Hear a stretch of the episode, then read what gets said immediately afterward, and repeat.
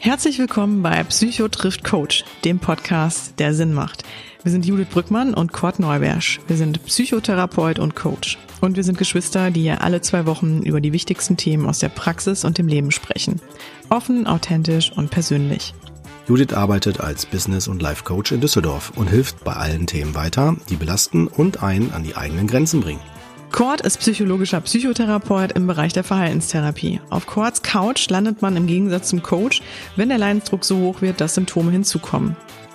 Wir nehmen euch mit in unserem Praxisalltag und in spannende Themen, zu denen wir uns als Coach und Psychotherapeut, aber auch als Geschwister austauschen. Dazu holen wir auch immer wieder Gäste mit an den Tisch, Betroffene, Kollegen und Experten, die ein bewegendes Thema mitbringen. Wenn ihr uns nicht nur hören, sondern auch sehen wollt, dann schaut auf unserem YouTube-Kanal vorbei, den ihr unter Psychotriff Coach findet. Damit bekommt ihr noch mehr Einblicke zu unserer aktuellen Folge und zu unseren Gästen, sofern dies das Thema und der Gast erlauben. Und damit ihr nichts mehr verpasst, folgt uns einfach bei Instagram oder Facebook. So, die Basics sind wir damit schon mal losgeworden. Jetzt aber ab ins heutige Thema. Viel Spaß damit. Wichtige Anmerkungen zur Technik des Interviews. Das Interview fand aufgrund der Corona-Pandemie nur als Online-Interview über Zoom statt. Die Internetverbindung war leider zwischenzeitlich nicht so stabil. Aus diesem Grund sind in dieser Folge öfter kurze Tonverzögerungen und dadurch nachfolgende kurze wenige Sekunden Tonaussetzer bei Professor Dr. Hautzinger zu hören. Die inhaltliche Aussage erschließt sich jedoch aus dem Kontext im weiteren Verlauf des Interviews. Wenn nicht, fragen wir an der entsprechenden Stelle im Interview nochmal nach und die Unklarheit wird dadurch gelöst. Wir bitten für dieses Problem um euer Verständnis. Und jetzt aber viele tolle Erkenntnisse mit der aktuellen Folge. Ich freue mich total. Wir sind mal wieder zurück äh, zusammengekommen hier virtuell ähm, in Corona-Zeiten, aber trotz allem, ähm, es ist so schön, äh, dass wir es immer noch schaffen, wirklich ganz tolle Gäste mit auch an den Tisch zu bekommen. Und vielleicht macht es das ja natürlich dann auch einfacher. Und heute haben wir auch einen ganz spannenden Gast und ein wirklich sehr interessantes Thema, was auch un wirklich ganz viele Hörer bei uns immer wieder angefragt haben. Ähm, und was natürlich auch ein, ja, ich sag mal, ein großes Leitthema in der Psychotherapie ist. Deswegen, Cord, ich gebe das Wort direkt ab an dich. Ja, ähm, du hast, bist ja auch, genau. ja, Genau. Ich gebe jetzt direkt ab an dich. Viel Spaß. Ja, kein Problem. Ja, hallo, Judith, schön, dass du da bist. Hallo. Ja, übrigens, erste Mal heute, die jetzt bei YouTube gucken, erste Mal hier in der Praxis. Ne? Ist jetzt nicht werbetechnisch, sondern äh, ich bin ja heute in der Praxis und mache das äh, zwischendurch, so sagt man das. Also haben mir dafür Zeit geblockt. Ne? Genau, sonst würde ich das in dem klassischen Grufti-Keller mit dem roten Hintergrund wieder machen. Hobbykeller. Genau. Ja, ich gerne, ich nehme den Ball auf, äh, greif direkt, ähm, also werde den jetzt hier direkt in ins Feld schießen. Und zwar, ja, wir freuen uns wirklich sehr, Herr Professor Dr. Hautzinger, dass Sie bei uns sind. Herzlich willkommen. Ja, ja, meine Aufgabe. ja, toll, wirklich toll. Ja, ich, ich vielleicht kurz, genau, kann ich das mal erklären? Also ich bin ja psychologischer Psychotherapeut, habe die äh, Ausbildung erstmal zum, zum Diplompsychologen gemacht und dann zum psychologischen Psychotherapeut mit Schwerpunkt auf Verhaltenstherapie. Und da kommt man an den äh, Dr. Hautzinger nicht dran vorbei, weil allein von der Literatur her äh, und auch den ganzen äh, Manualen, die es da gibt, Gruppen und Einzel. Und ich weiß noch, kann ich sagen, in Anfang, das war so Mitte 2000 ungefähr, ja, nee, gar nicht, das stimmt nicht. So um also 2009 rum oder so. Da habe ich zum ersten Mal eine psychoedukative Gruppe für Depressionen in der Klinik gemacht und dann äh, habe ich von Ihnen, Herr Hotzinger, das, das Gruppenmanual ja. in den Händen gehalten und fand das einfach total spannend. Und als ich dann noch hörte, dass Sie äh, einen Vortrag mhm. halten, das war so, glaube ich, 2012 oder rum, 13 irgendwie, ähm, dass Sie sogar einen Vortrag in Düsseldorf halten, habe ich Sie auch live äh, kennenlernen dürfen und ich war total beeindruckt, begeistert, auch wie Sie die Dinge vermitteln und äh, das äh, hat mich äh, wirklich sehr, sehr beeindruckt. Deswegen war mir wichtig, wichtig, wenn wir Depression machen, frage ich sie an. Deswegen, wie gesagt, freue ich mich da sehr. Ähm, genau, es gibt ganz viel Literatur zu, zu Ihnen. Ähm, ich mache jetzt hier, soll jetzt keine Werbeveranstaltung werden, aber ähm, also eins, das ist, glaube ich, hier, ich glaube, das mit das aktuellste in der kognitive ja. Verhaltenstherapie bei Depressionen. Das ist so ein für Therapeuten ganz sinnvoll, das macht echt Sinn. Sind Basissachen drin, dann halt für die, die ein bisschen anders anfangen wollen, klinische Psychologie auch relativ neu, auch überschaubar, finde ich auch sehr gut. Ähm, und was ich heute auch nicht, nicht ähm, unterschlagen will. Für alle Hörer, äh, Äh, ich ja. sag nur kurz zwischendurch, äh, genau, Cord hält hier gerade die Bücher so. hoch. Also alle Leute, die nicht über YouTube ähm, sind, genau. Ja, genau, genau. Ich die halt, zuhören. Also ja, ähm, wenn ihr Lust habt, könnt ihr nochmal bei YouTube rein ähm, gucken. Ansonsten würden wir die natürlich auch ähm, nochmal ähm, in den in Show Notes genau. verlinken, natürlich. Und wichtig, Depression im Alter. Ne, das ist ein Thema, das wurde immer, ja. fand ich, Herr Hotzinger, immer unterschlagen. Äh, ich muss Ihnen gestehen, äh, gefühlt, wenn jemand zu mir kommt, genau in diesem Alter und sagt die und die Symptome, dann denke ich mir so, ja klar, also liegt mit am Alter, Lebensplanung und so weiter. Deswegen sollte man nicht unterschätzen. Kommen wir sicherlich heute auch noch zu. Ähm, und ja, wir ich bin der Meinung, wir sollten tatsächlich jetzt erstmal die Hörer, die jetzt einschalten und sich äh, fragen, äh, ne, was ist das denn da? Wer ist denn überhaupt der Herr Hautzinger und was ist Depression? Starten wir vielleicht mit Ihnen. Hautzinger, würden Sie uns äh, ja die Ehre machen und sagen, wer Sie sind?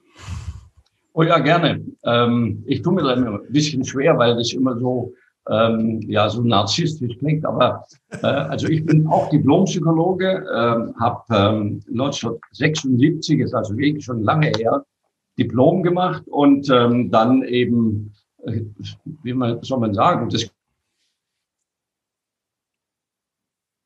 Glück gehabt ähm, in der, ähm, und das Thema Depression äh, haben wir damals in Berlin, äh, wo ich da lebte, ähm, eigentlich so entdeckt als ein Thema, was wichtig ist, aber von der Psychologie oder Psychotherapie aus unserer Sicht noch sehr stiefmütterlich behandelt worden ist. Und ähm, dieses Thema hat mich dann eben meine ganze äh, Karriere über alle möglichen Universitäten äh, in USA, in Konstanz, in Mainz, äh, Tübingen ähm, begleitet. Ähm, wir haben immer noch Projekte, die ich zu Ende führe. Gerade das Thema Depression im Alter ist noch ein Projekt, wo wir gerade am Auswerten sind. Äh, oder auch das Thema äh, bipolare Störung, also manisch-depressive Erkrankungen. Ähm, da habe ich gerade die Ergebnisse auch gesehen. Also das sind so Projekte, die noch noch nicht fertig sind. Aber was mich immer oh. interessiert hat, war eben die Verbindungssetzung mit Theorien und, äh, und Modellen, äh, das hin zur Praxis zu bringen. Also ich war eigentlich immer froh, dass ich so zwischen der Klinik, äh, der klassischen Psychiatrie häufig sogar äh, und der Psychologie, Psychotherapie äh, ja hin und her äh, pendeln konnte. Äh, und ähm, ich finde es, äh, also wenn ich so zurückblicke, äh, bin ich wirklich stolz darauf, dass an dieser Entwicklung ähm, der Bedeutung von Psychotherapie, gerade bei Depressionen, ähm, ein Stück weit beteiligt gewesen zu sein. Ja. Also wir arbeiten gerade zum Beispiel an der Überarbeitung der nationalen Versorgungsleitlinien Depression. Die müssen jetzt wieder aktualisiert werden. Mhm. Und es ist schon beeindruckend zu sehen, wie dort jetzt äh, Psychotherapie, insbesondere die kognitive Verhaltenstherapie, eben doch ein Standing hat. Und das äh, finde ich immer wieder schön, da beteiligt gewesen zu sein. Natürlich äh, hunderte von Doktorarbeiten betreut, tausende von Master- oder Diplomarbeiten äh, und äh, war äh, ja, über 40 Jahre als Hochschullehrer tätig. Mhm. Okay. Ja. Wahnsinn. Wahnsinn, ja. Ja, das ist wirklich äh, beeindruckend. Ja. Ich muss sagen, ich muss sagen, ich finde das äh, alles andere als narzisstisch. Hier geht's, glaube ich, würde ich jetzt betonen, eher um Wertschätzung. Ne? Weil was die gemacht haben, ist halt wirklich wichtig, ne? eine Wegbereitung. Wie Sie sagten, weil Depression ist ja auch leider auch heute immer noch, merke ich auch unter den Klienten, ne? äh, Patienten, dass die ähm, sich dann so, ähm, ja, so schlecht fühlen, so als wenn man das nicht haben darf oder sich das nicht, nicht eingestehen oder dass man dann denkt, man ist eigentlich nur faul oder man hängt da nur so rum. Ne? Und wenn man jetzt in der Klinik gearbeitet hat oder, oder in der Praxis mit mit diesen schweren Depressionen, ähm, jetzt für die Hörer, die vielleicht noch nicht so diese Berührung damit hatten, äh, das vielleicht nur mal nur vom Interesse her hören, das ist ja schon eine Hausnummer. Also es ist ja jetzt nicht so, wie wir hier im Gespräch haben, so schwingungsfähig, wir gehen da rein, sondern dann stellt man eine Frage und dann kommt erstmal nichts. Dann ist da vielleicht so eine mhm. Schwere oder dann sind die froh, wenn die überhaupt mal äh, vielleicht die Zähne putzen oder aufstehen zur Toilette gehen. Also so, das ist ja schon eine mega Leistung dann. Und ich kann mich erinnern, dass gerade mit diesem Thema, und das habe ich bei Ihnen, wie gesagt, auch so, das spreche ich mal so aus, sehr bewundert, Sie haben so eine, so, so was Positives, auch in, in den Literaturen immer drin gehabt. Wissen Sie, den Fokus auf das konstruktive, lösungsorientierte und auch das Positive. Ich weiß noch, bei den positiven Aktivitäten ist ja ein Schwerpunkt, kommen wir ja gleich noch zu. Ne? Da haben Sie ja, da haben Sie aber ein Beispiel gebracht mit der Nase aufpopelt. Das fand ich total cool. Also, also mhm. auch mit Witz da drin, ne? weil das ja auch sowas ist. Ne? Ziel mhm. erreicht, eine Zielformulierung und so weiter und dann ist ein Problem gelöst und es geht mhm. einem besser. Also auch Humor hat bei Ihnen ja. äh, immer schon Schwerpunkt gehabt, ne? kann man so sagen, oder? Ja, ich glaube, das, das war jetzt so, genau. Entschuldigung, ne? Äh, Nein, um Gottes Willen. Ich wollte nur sagen, ähm, da, da würde ich natürlich auch gerne mal hören, was es ja. mit der Geschichte auf sich hat. Humor, äh, weil also Humor ja immer auch so die Perspektivveränderung mit sich bringt. Und das ja. ist für viele der Patienten, äh, man, macht, man macht ja, erzählt ja keine Witze, wenn man Humor macht, sondern es wird plötzlich deutlich, oh, wenn man das von der Seite sieht, hat es manchmal so eine gewisse Komik, ähm, eine, eine eigene Überzeugung. Und das ist so ein Thema, man darf nur sich nicht lustig machen. Das tun wir auch nicht über Patienten. Genau. Ne? Ähm, vielleicht zum Verständnis, ähm, Herr Professor Dr. Hautzinger, vielleicht haben Sie Lust, ähm, einfach mal für die Leute, die mit dem Thema bisher wirklich noch wenig Berührung hatten, ähm, mal einmal wirklich aus Ihrer Sicht, ich, vielleicht fällt es schwer natürlich, weil Sie schon so lange in dem Thema natürlich auch unterwegs sind, aber wie würden Sie Depression definieren? Ne, ähm, gucken Sie, wenn, wenn ich jetzt mal einen Patienten nehme, äh, der mir dazu einfällt, dann äh, ist es eine große Stimme von seinem Hausarzt geschickt ähm, und hat vorrangig äh, körperliche Beschwerden gehabt. Ähm, Druck auf der Brust, äh, Magenschmerzen, Rückenschmerzen, Sodbrennen, äh, Schlafprobleme, ähm, äh, wie nannte das, äh, so Hitzewallungen, also so Schweißausbrüche. Ähm, äh, dann war das zunächst ähm, ganz, dachte man, naja, in welche Richtung geht es? Bis dann doch allmählich auch herauskam, dass er keine Energie hat, äh, an vielen Dingen, die ihn sonst interessiert haben, plötzlich kein Interesse mehr hat. Äh, und er, es war ein Mann, äh, der sich schwer getan hat, auch zuzugeben, dass es sowas wie Traurigkeit oder oder gar äh, so etwas wie Weinen, also äh, Tränen kommen, dass es sowas gibt. Äh, und da, das wäre so eine, eine, ein Beispiel. Ähm, typisches, er hat jetzt zum Beispiel gar nicht so viel davon erzählt, äh, dass er niedergeschlagen ist. Das erwartet man, aggressiv sein. Ähm, wenn auch im, im Wesentlichen so ist, dass äh, weit über 95 Prozent der Patienten natürlich mit dieser Symptomatik kommen. Ich bin so ähm, ja deprimiert, niedergeschlagen, resigniert. Ähm, also was, was wir haben, ist ein großes Feld von unterschiedlichen Beschwerden, vom körperlichen bis hin vom emotionalen, vom motorischen. Also viele sind dann auch ähm, ja wie soll man sagen, motorisch blockiert, bewegen sie nicht mehr so. Ähm, jede Bewegung fällt schwer. Ähm, äh, und natürlich auch auf dieser gedanklichen oder kognitiven Ebene kreist alles um äh, so ein schwarzes Loch, wie man das sagen könnte, oder um, um was niedergestellt, also was ähm, äh, pessimistisches, das ist vielleicht der richtige Ausdruck. Ähm, und wenn man das jetzt so zusammennimmt, äh, hat man eigentlich ein, ein großes Feld. Ähm, und natürlich all diese Symptome kommen einem vertraut vor. Wer schläft nicht mal schlecht? Wer hat nicht mal Kopfschmerzen? Mhm. Wer ist nicht mal ähm, pessimistisch und äh, sieht nur, nur den Misserfolg oder, oder äh, hoffnungslos? Das heißt, das Schwierige ist eigentlich, dass all diese Beschwerden zunächst ähm, normal sind, äh, uns vertraut sind. Ähm, und ähm, früher also ganz früher, wie ich noch selber studiert habe und davor, glaubte man, dass es äh, zwischen diesem normalen Befinden oder den normalen Symptomen und der Krankheit, also der, die behandlungsbedürftig ist, mhm. irgendwie so eine Art ähm, Lücke gibt. Also, also wie wenn das qualitativ was ganz sowas wie endogener Depression gesprochen als Beispiel. Diese Begriffe gibt es heute so nicht mehr. Da glaubte man, das sei was Besonderes, aber das ließe sich eigentlich nie zeigen äh, oder durchhalten. Hm. Viele dieser äh, damaligen klinischen Entscheidungen waren in hohem Ausmaß äh, unzuverlässig. Zwei Psychiater, drei Meinungen oder so ähnlich. Kennt man von Juristen auch, aber so ähnlich war das.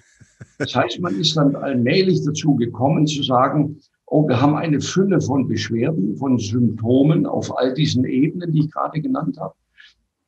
Und versucht jetzt die über, äh, über das Ausmaß, die Stärke dieser Beschwerden und die Zeitdauer ähm, zu einzugrenzen. Viele von uns, die jetzt solche Symptome haben, haben die selten länger als zwei, drei Tage oder vielleicht mal eine Woche. Das wäre so etwas, wo man heute, wenn es dann, so ist es heute definiert, auch in dem zukünftigen ICD-11 würde so sein, ähm, dass wenn es zwei Wochen andauert, so eine Symptomatik, dann ist es eine schon etwas ungewöhnliche Zeitdauer. Also ein Aspekt ist, wie lange geht es?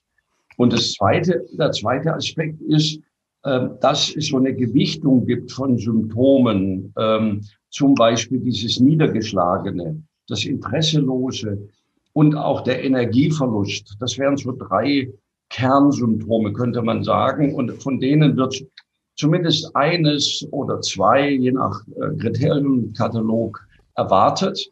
Und dann kommen aber noch vier, fünf, äh, zwei, drei, äh, je nach, da, da unterscheiden sich dann die Kategorien dazu. Wenn ich also ähm, niedergeschlagen bin, äh, keine Interessen mehr habe an Dingen, die mir sonst Freude machten, mein Appetit gestört ist, ich schlecht schlafe, ähm, äh, alles schwarz sehe, dann sind sie, und das geht tagtäglich über 14 Tage, dann ist es schon mehr als das Normale. Mhm. Und dann wird dort heute eine Grenze gezogen.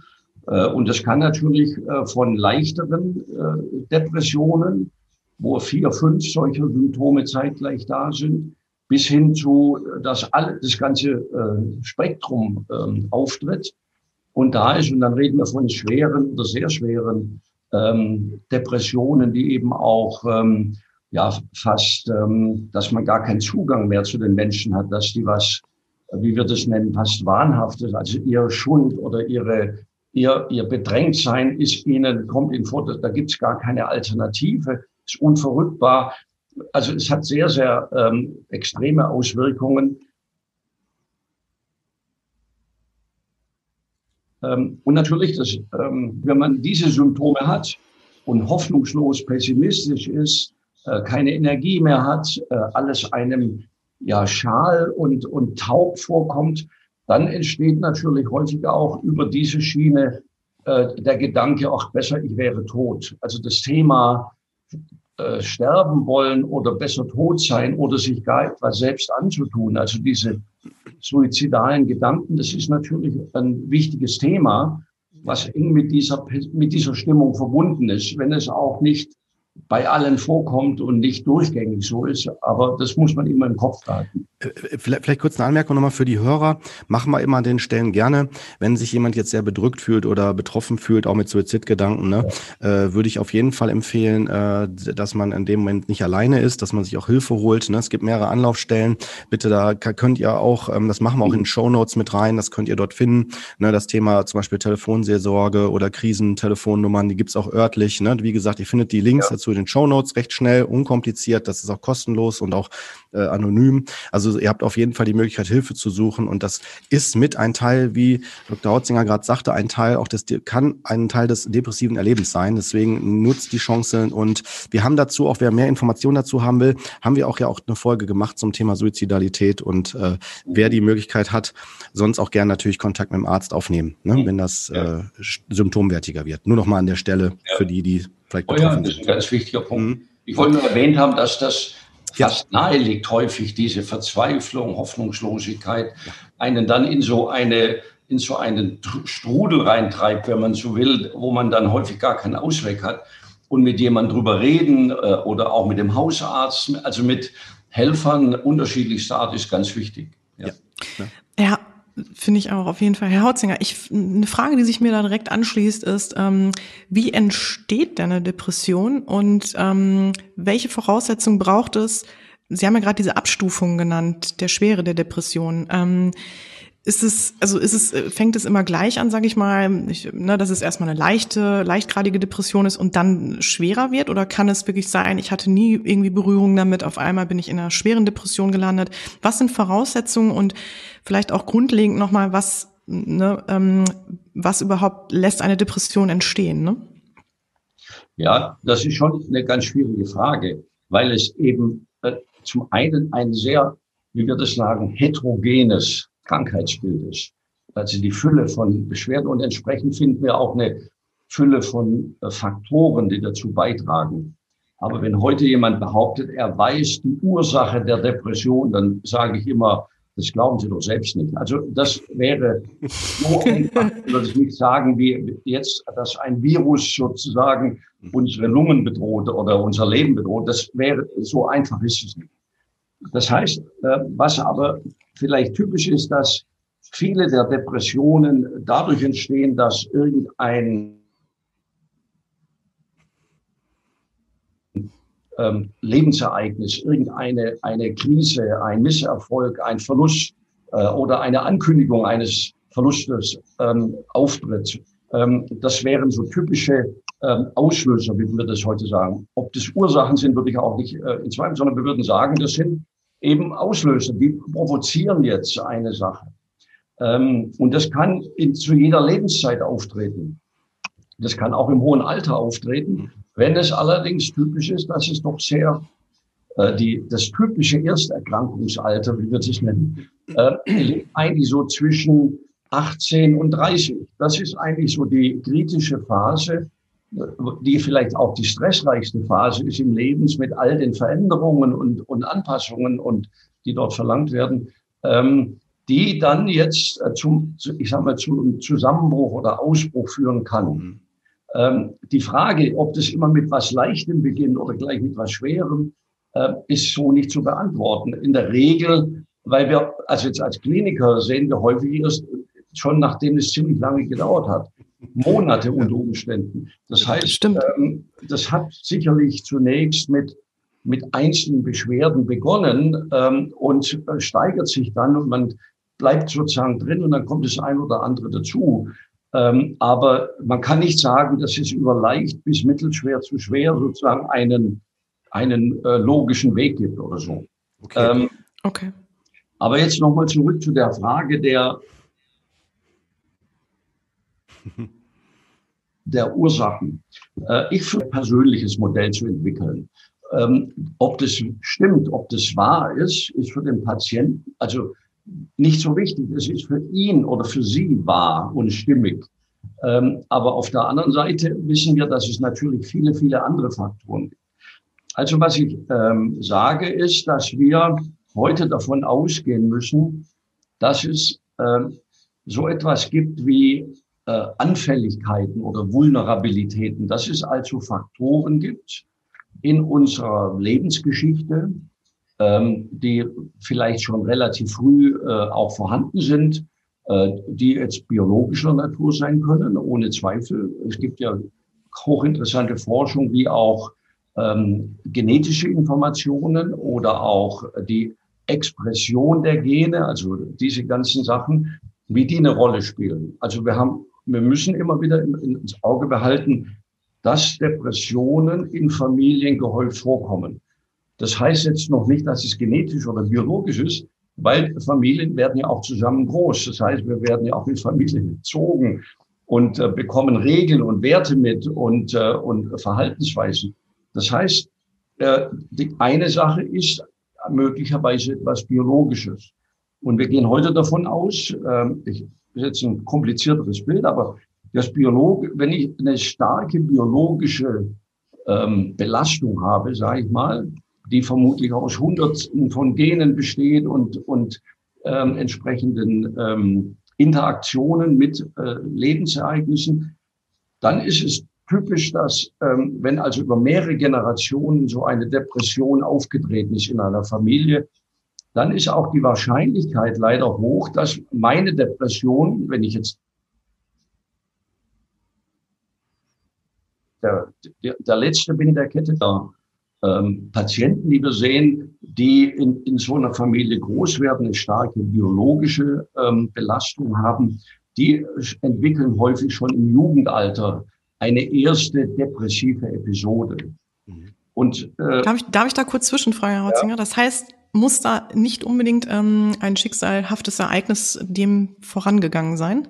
Genau, also sowas gibt es tatsächlich. Nur im Jugendalter passiert natürlich auch eine Menge. Biologische, hormonell äh, Umstellungen, äh, Aufgaben, Interaktionen, ähm, Verhaltensweisen, Einstellungen. Also das ist immer ganz schön schwierig auseinanderzuhalten. Wir gehen nur davon aus, dass ähm, wenn das erste Mal eine Depression mit 58 auftritt, dann ist die Wahrscheinlichkeit, dass da sehr stark biologische Mechanismen eine Rolle spielen, also die ursprünglich schon mal da waren, geringer einfach als bei, äh, wenn es sehr jung beginnt. Ich will nur illustrieren, also wir haben eine, äh, eine ähm, noch letztlich auch nicht in ihrer Komplexität erkannte biologische Ursache. Zum Zweiten haben wir natürlich solche Aspekte, die auch damit verbunden sind, die etwas mit, ähm, mit Verlusten, mit Ereignissen, Misshandlungen.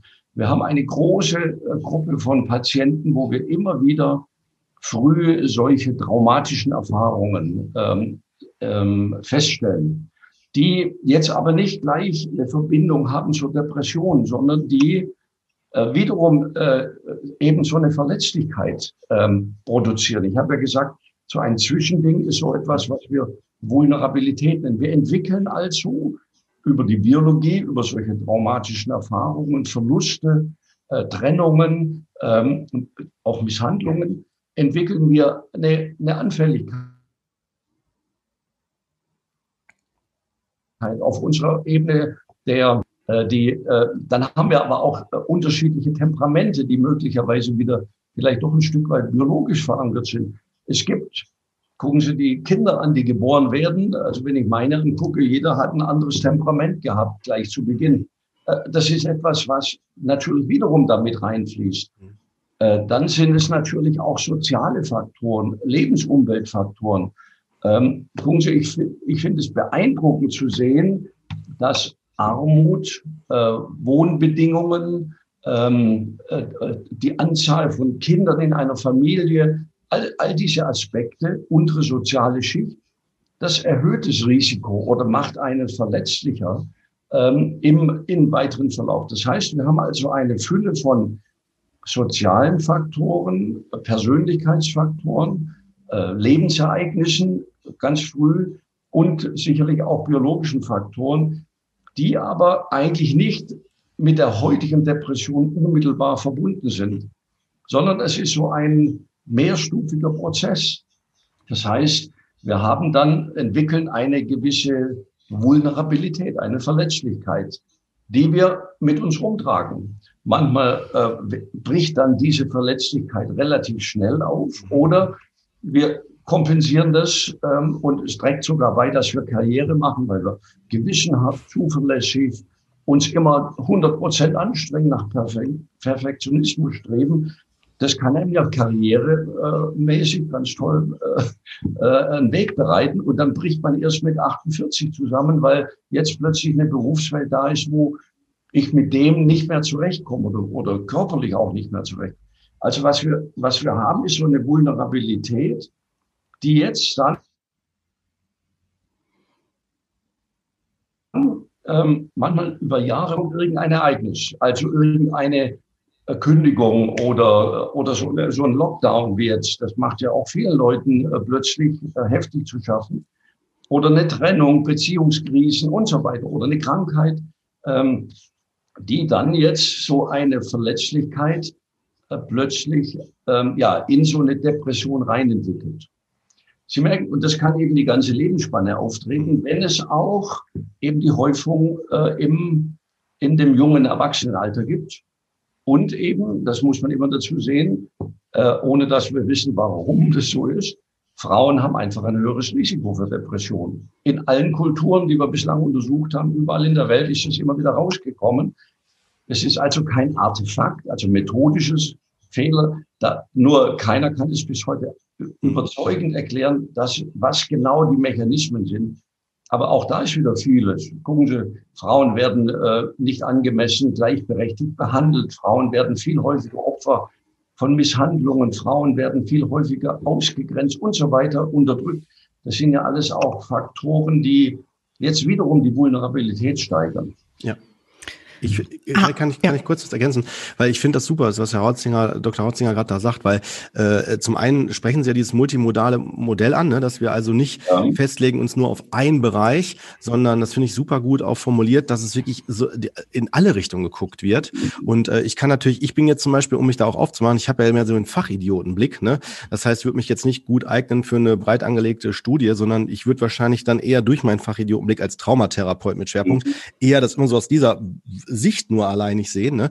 Aber alleine, um das kurz zu benennen, ich fand das ganz spannend. Ich erlebe das tatsächlich auch bei Klienten, die zu mir kommen mit, äh, mit, mit Depressionen, auch mehreren Phasen von Depressionen, dass die dann da sagen, ja, bisher gab es noch keine Möglichkeit, mir zu helfen, außer natürlich auch Standardvorgehen, nachvollziehbar, dass man natürlich auch medikamentös guckt, ne, schaut, ob man was stabilisieren kann und so weiter, ist ja auch eine Empfehlung, eine Handlungsempfehlung dort. Und die haben auch ihre Stabilität so ein Stück weit erreicht. Aber ähm, wenn man dann so in die Biografie, wie Sie gerade schon sagten, schaut und sieht, da gibt's äh, Erlebnisse, kritische Ereignisse. Oder der Fall, den Sie auch gerade gestellt haben, hatte ich ja auch schon, dass dann halt natürlich Jugendliche oder Jüngere hier sind und sagen, ja, ähm, äh, ja, bei mir war nix, ne? war so alles tutti. Und wenn ich dann aber da ein bisschen weiter reingehe, dann merke, dass da voll die Knaller drin sind, die die einfach nicht sehen wollten. Damit will ich aber nicht äh, das, was Sie jetzt gerade sagten, äh, eher jetzt äh, nichtig machen. Im Gegenteil, ich will damit nur sagen, das ist natürlich so, ich habe einen ganz bestimmten Blick. Ne? Und deswegen ist es so wichtig, wie Sie das gerade aufzäunen, dass wir von der wissenschaftlichen Seite her immer äh, differenziert, also für die nicht wissenden Therapeuten, also wir jetzt, wir jetzt als äh, Fachleute wissen, was damit gemeint ist, aber die, die, die jetzt, die Hörer, die sich damit nicht so auskennen, die hören dann nochmal raus, es ist wichtig, nicht seine Hypothesen zu bestätigen, sondern zu gucken aus wissenschaftlicher Sicht, wo haben wir vielleicht etwas noch nicht zu sehen. Ne? Ist das richtig so, Herr Hotzinger, ne? oder? Ganz richtig. Aber lassen Sie mich ein paar Sachen ergänzen. Gerne. gerne. Ja, immer so einfache Modelle. Ja. Äh, oh, wir haben wirksame Präparate, Antidepressiva und daher muss das Ganze eine biologische Ursache haben. Mhm, genau. Wir wissen aber jedoch heute, dass die Veränderungen im Hirn, also die Neurotransmitterveränderungen, die Folge sind und nicht die Ursache. Das heißt, durch die äh, schon geschilderten vielfältigen äh, Ereignisse, die früh auftreten können, die in der Vulnerabilität immer, die verändern auch unser Hirnstoffwechsel. Sodass also, wenn ich, in einer, wenn ich allmählich in eine Depression rutsche, ist der veränderte Hirnstoffwechsel die, die Folge der vorherigen Ereignisse. Genau. Natürlich kann man jetzt weiter überlegen und sagen, naja, und was passiert psychologisch? Natürlich psychologisch passiert, wenn man äh, bestimmte Ansprüche entwickle, wenn ich so behandelt worden bin, ich bin nie gut genug, ich bin, muss immer mein Bestes liefern, um geliebt zu werden, dann trage ich doch so eine Einstellung in mir und gehe mit solchen Sachen um. Oder wenn ich immer ausgegrenzt worden bin, ach, oder gar gehört habe, eigentlich wollten wir dich gar nicht äh, äh, als, als Kind, dann ist das ja etwas, was ich als Selbstkonzept auch mit mir rumtrage. Was dann ähm, in so einer so eine Depression begünstigt. Wenn also jetzt irgendetwas beziehungsmäßig schief läuft, dann bin ich schnell dabei, ach, ohne dass ich das merke. Ich ja. versuche auch meinen Patienten ja. immer klar zu machen, dass das alles hochautomatisierte nicht bewusste Prozesse sind, die wir ja. bewusst machen müssen, um sie dann allmählich zu ändern. Aber diese äh, Einstellungen tragen wiederum dazu bei, dass wenn etwas schiefläuft in meiner Gegend, mich hilflos fühle, ähm, mich zurückziehe, falsche Verhaltensweisen zeige. Das heißt also auch die Dinge, die wir dann äh, psychologisch, also kognitiv, emotional auf der Verhaltensebene äh, feststellen, sind wiederum jetzt nicht die Ursache, sondern auch wiederum entstanden über diese vorherige Prägung oder, oder, oder Verletzlichkeit. Das heißt, was ich also sagen will, ist, wenn wir, und da kommen wir noch zu, wenn wir über Therapie dann reden, mhm. behandeln wir natürlich eigentlich nicht die Ursachen, weil wir die häufig gar nicht wissen. Genau. Wir können zwar ein Verständnis entwickeln, aber Jetzt nehmen wir mal an, wir verordnen, und ich habe da auch gar nichts dagegen, wir verordnen ein Antidepressivum. Dann dürfen wir eben nicht dem Patienten sagen, jetzt wird die Ursache der Depression werden, sondern jetzt wird ein Stoff zugeführt dem Gehirn, was dem Hirn erlaubt, besser zu funktionieren und mich wieder aus diesem Loch rauszubringen. Und das machen wir. Wir behandeln ja nicht äh, irgendwas Früheres, sondern wir behandeln mein jetziges Verhalten, mein jetziges Denken, meine jetzigen Empfindungen, mein jetziger Umgang mit der Welt und korrigieren das. Und das ist immer wieder auch verwirrend für Betroffene, dass wir, obwohl wir verdammt wenig über die wirklichen Ursachen wissen, ganz erfolgreich behandeln können. Mhm. Weil wir eben auf dieser verschiedenen Ebene, auf der somatischen, auf der emotionalen, auf der kognitiven und auf der behavioralen Verhaltensebene äh, ja, recht, recht effiziente Möglichkeiten haben. Äh, und das finde ich eigentlich, ähm, ja, das ist ich höchst erfreulich dabei. Mhm. Stimmt. Das, das finde ich total spannend, was Sie sagen, Herr Hautzinger. Ich glaube, das ist ja auch wirklich zu allem ja auch, ähm, oder das ist ja wahrscheinlich für alles erstmal die wichtigste Grundlage, sich darüber bewusst zu sein, ähm, ja, was für Verhaltensmuster bringe ich mit, was für, für Gedanken und was für ein Mindset bringe ich eigentlich mit. Also vielleicht auch aufgrund von bestimmten Themen, die mir ne, widerfahren sind, ähm, wie ist meine Kindheit abgelaufen, ähm, ne, dass man sich da natürlich darüber bewusst ist, ähm, ja, was begünstigt das vielleicht, ne, oder äh, was, was spielt da natürlich auch noch eine große Rolle. Ähm, also da differenziert hinzuschauen, das finde ich ganz, ganz wichtig. Und ähm, was ich natürlich nochmal interessant finde, nach dem, was Sie jetzt gesagt haben, ist so ein bisschen ja, was ist dann zuerst da? Ne? Also so ein bisschen das Huhn äh, und oder Henne und Ei-Prinzip. Ähm, ähm, und ja. wie ich Sie, ich habe es jetzt so ein bisschen rausgehört, Herr Hautzinger, dass man das auch nicht klar benennen kann, oder? Nein, also ich könnte Ihnen jetzt Schaubilder zeigen von äh, auch empirischen Untersuchungen an Männern und Frauen mit Depression, Tausenden, wo deutlich wird, dass es eben ein hochkomplexes Bild ist und der Einzelne natürlich, wenn man so über 3000 Personen, dabei wird eben deutlich, dass es so ein mehrstufiger Prozess ist, der äh, dann in, in, der, in die aktuelle Depression führt.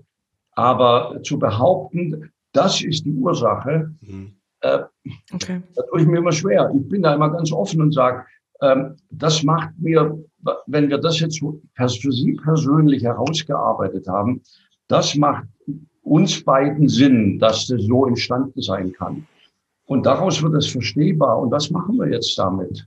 Der nächste Schritt ist ja dann, okay, und jetzt sitzen Sie da mit Ihrer Depression, mhm. ähm, sind äh, energielos, verzweifelt, ähm, pessimistisch, mhm. äh, können nicht schlafen. Ähm, wir können ja nicht die Zeit zurückdrehen. Wir wissen zwar vielleicht, wo es hergekommen ist, jetzt müssen wir überlegen, wie kann ich trotz dieser, ähm, ich sag's mal, beschissenen Geschichte, ja, die mich so äh, in den Abseits gebracht hat, genau. ähm, wie kann ich damit trotzdem Hoffnung aufbauen, mich entwickeln, verändern? Und das ist, was ich eigentlich mitteilen will, dass wir Super, ja Verstehen Sie? Aber ich, für mich ist immer ein Zweifel da, war das wirklich so? Oder äh, weil ich es nicht belegen, wir können es beide nicht belegen, also der Patient nicht und ich nicht, ob es wirklich so war, weil er unser Gedächtnis auch, wie ich immer sage, ist ja auch nicht ähm, eindeutig, sondern das Gedächtnis wird ja auch wiederum ständig verändert. Mhm. Und vieles Mal erinnern wir uns gar mhm. nicht richtig. Ähm, wir nehmen das nur an. Also ich, ich, ich, ich ähm, ich setze keine Zweifel bei dem Patienten. Ich bemühe mich um ein, um ein Modell, um eine Erklärung. Das ist das Recht der Patienten ähm, und benutze dabei äh, die mir verfügbaren Erklärungshypothesen in einer einfachen Weise. Ich will nur deutlich machen, dass wir damit Lebersionen sind sehr, sehr häufig in unserer Gesellschaft, haben scheinbar auch zugenommen, ähm, zumindest sind sie prävalenter. Und ähm, wir haben keine eindeutige, so tolle, schöne Erklärung. Ja. Das ist es. Das, das hätten wir mal gerne. Auch aushalten, als Kliniker auch aushalten. Ja. genau.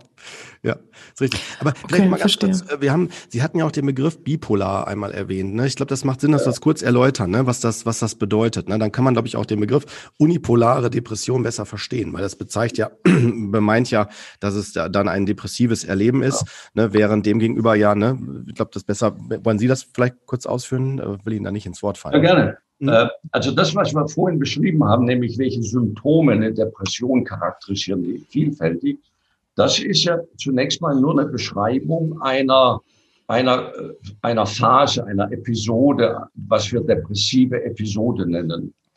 Ähm, und diese depressive Episode kann eben vorkommen bei Menschen, die nur in Anführungszeichen nur solche Episoden haben. Wir reden dann von einer depressiven Episode oder einer wiederkehrenden depressiven Episode oder auch einer chronischen Depression. Aber wir erleben nie, dass es ins Gegenteil umkippt. Aber es gibt jetzt nun mal Patienten, die haben heftige depressive Episoden, aber gelegentlich auch das Gegenteil. Plötzlich springt der Motor an und sie sind voll Energie. Sie, der, der, der Gedankenstrom übersprudelt quasi. Sie kommen ihren Gedanken gar nicht nach. Sie halten sich plötzlich für die Rettung der Welt äh, oder was auch immer, sind überaktiv, kommen mit kaum Schlaf aus. Ähm, also diese, diese ganzen ähm, Beobachtungen sind genau das Gegenteil von dem, was sie, äh, wie wir die Leute sehen, wenn sie in dem, in dem Loch sitzen, der Depression. Und wenn das im, im, im, bei einer Person vorkommt, also diese, dieses Bipolare, dieses Wechseln, dann reden wir von einer, ähm, heute von einer bipolaren Störung, weil eben depressive und manische oder hypomanische, also leichtere manische Episoden vorkommen, muss nicht immer im Wechsel sein. Also diese ähm, Definition sagt, das kann einmal eine Manie gewesen sein und danach fünfmal eine depressive Episode, dann bleibt es trotzdem in, in, dem, in unserem Verständnis eine bipolare Störung. Ähm, äh, dort bei der bipolaren Störung, und ich finde, dass es auch mit Recht abgegrenzt wird von der reinen Depression, also der unipolaren Depression, weil dort noch sehr viel mehr biologische Faktoren eine Rolle spielen. Also dort sind die Belege, dass hier äh, genetische Faktoren eine Rolle spielen, sehr viel überzeugender. Ja. Und wir äh, haben keine befriedigenden psychologischen Modelle für manische Episoden. Das heißt, es scheint so zu sein äh, und äh, auch vom, von der ganzen Charakteristik her des Störungsbildes, von der familiären Häufung, ähm, das, da gibt es wirklich schöne Studien, wie das über Generationen hinweg immer ständig vorkommt, ähm, dass also bipolare Störungen, manisch-depressive Erkrankungen hieß es früher, ähm, dass das was Besonderes ist. Aber das Bild der Depression ist bei beiden gleich. Hm. Das heißt, wenn ich also einen Patienten sehe in der Depression, weiß ich jetzt nicht, ist das eine, zunächst mal eine unipolare, nur eine Depression oder ist es eine depressive Episode im Rahmen einer bipolaren Störung? Genau. Genau.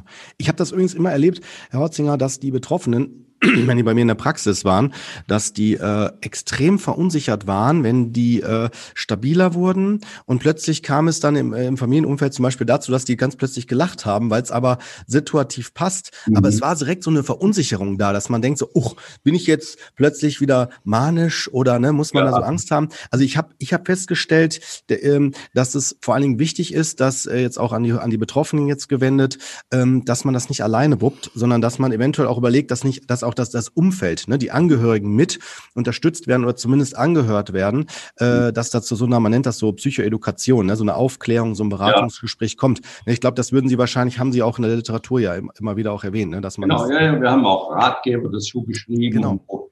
ähm, aber die, die, eine bipolare Störung hat nochmal sehr viel mehr äh, wie soll ich sagen, Impact auf den, für den Betroffenen wie für die Familie.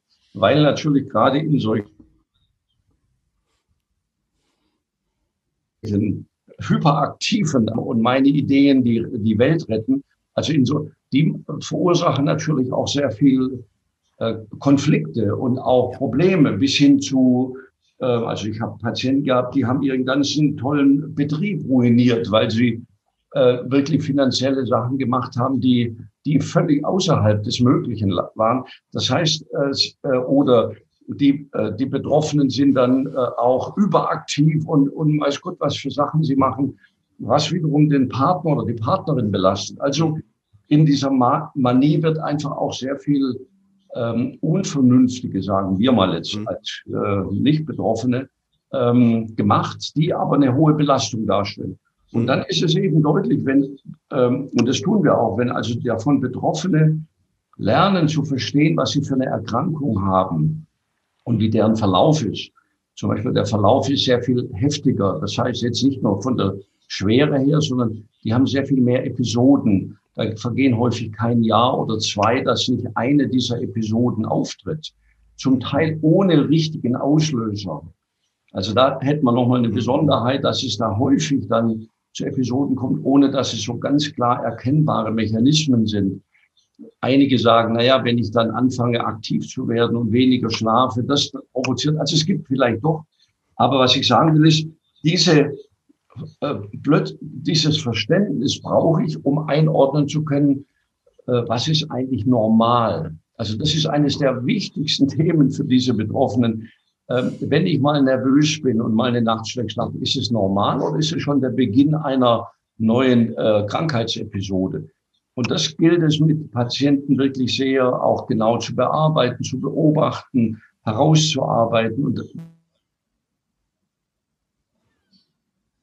da, da gebe ich Ihnen völlig recht, das ist eine Action. Und dann eben bedingt ist das, ähm, gibt es ja schöne Studien, die zeigen, wenn, wenn Sie äh, jemand mit, mit 60 nehmen und der hat ähm, eine bipolare Störung, dann hat die Person mit 60 in der Regel acht oder zehn Krankheitsepisoden erlebt. Während wenn Sie einen Menschen mit einer Depression nehmen mit 60, der hat vier oder fünf Episoden erlebt. Bitte jetzt mal wieder ja, ja. statistisch über ja, ein großes Kollektiv ähm, da wird schon deutlich, wie viel Impact äh, die bipolare Störung auf das Leben hat. So mit, ne? Ja.